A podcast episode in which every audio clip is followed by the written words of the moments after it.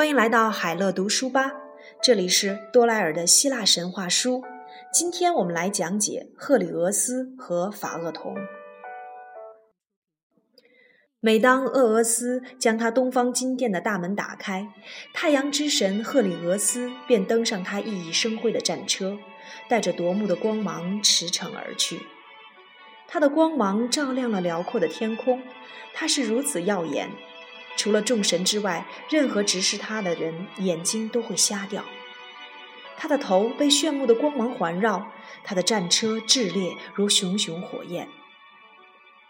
赫里俄斯用他有力的手驾着他那四匹烈马，沿着天庭的穹顶一路往上奔驰。那条道路陡峻狭窄，几匹战马也桀骜不驯。赫里俄斯却能够把他们驾驭得很好。正午时分，他停在了天空正中，环顾四隅，任何事物都无法逃脱他犀利的目光。然后他继续驾车前行。这时，他开始放松缰绳，战马们远远地看见了西方那闪闪发亮的夜宫，急切地盼望着回到他们的马厩里去，便顺着下坡的道路奋蹄狂奔，越跑越快。他们超过了一大群朝赫里俄斯的宫殿往回赶的雪白母牛，又遇见了一大群出来去天空牧场的绵羊。因为对应一年中每一个白天，赫里俄斯拥有一头雪白的母牛，对应每一个夜晚拥有一头肥硕的绵羊。当赫里俄斯和他气喘吁吁的战马到达宫殿时，地上的影子变得很长，暮色四合。他的五个女儿赫里安德斯们在等候着他们。他们帮疲惫的战马卸下套具，放他们去大海里洗个凉水澡，然后战马们回到了马厩休息，而赫里俄斯则开始给他的女儿们讲述他这一天的所有见闻。夜幕下，赫里俄斯和战马一道登上了一艘金色的舰船，开始朝世界的另一端进发。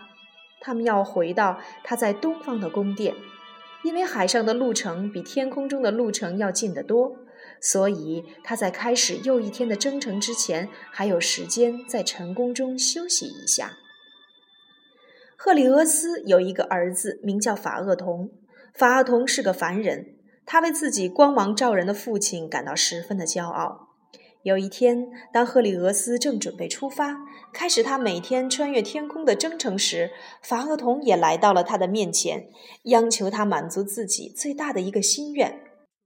赫里俄斯非常喜爱这个样貌英俊的儿子，便轻率地对着冥河发誓，要满足他的任何愿望。但是，当法厄同说出他的心中愿望时，他便极其后悔自己所立下的誓言了。因为法厄同想要驾驭一天他的战车，而赫利俄斯深知除了他自己之外，没有人能够驾驭得了那几匹烈马，所以他极力劝说儿子改变心愿，却没有用。法厄同决意要实现自己的心愿，赫利俄斯只好满足他。他心情沉重地把自己金色的光环戴到了儿子头上。在他的身上抹了一层圣油，让他能够抵挡得住战车所发出的灼热能量。他提醒儿子要稳稳地跑在天道中央，但是根本也没有时间说，因为宫殿的大门已经打开，马儿也昂首奋蹄要出发了。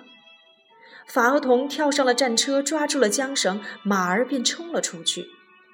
起初一切都还好，法厄同骄傲地站在了熠熠生辉的战车上。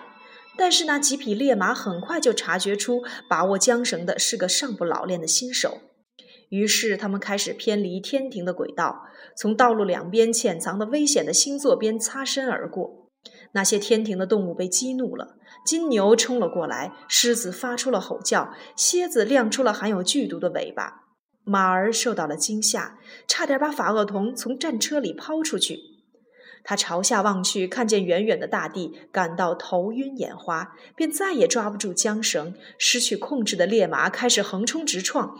他们一会儿跑得离地面太近，大地承受不住战车的炙热，干得裂了缝；河流和湖泊也干涸了。一会儿又朝上跑得离地面太远，大地便开始冻结，变成了冰封世界。宙斯站在了奥林匹斯山上，看得直摇头。他必须让疾驰的战车停下来，以免大地遭受毁灭。于是他朝他掷出了一个霹雳，一阵火花四溅，战车被劈得四分五裂。法尔同掉进了河里，他的姐姐们在河边久久地悲泣。宙斯同情他们，把他们变成了白杨树，他们的眼泪变成了金色的琥珀。赫菲斯托斯不得不连夜修理被损坏的战车。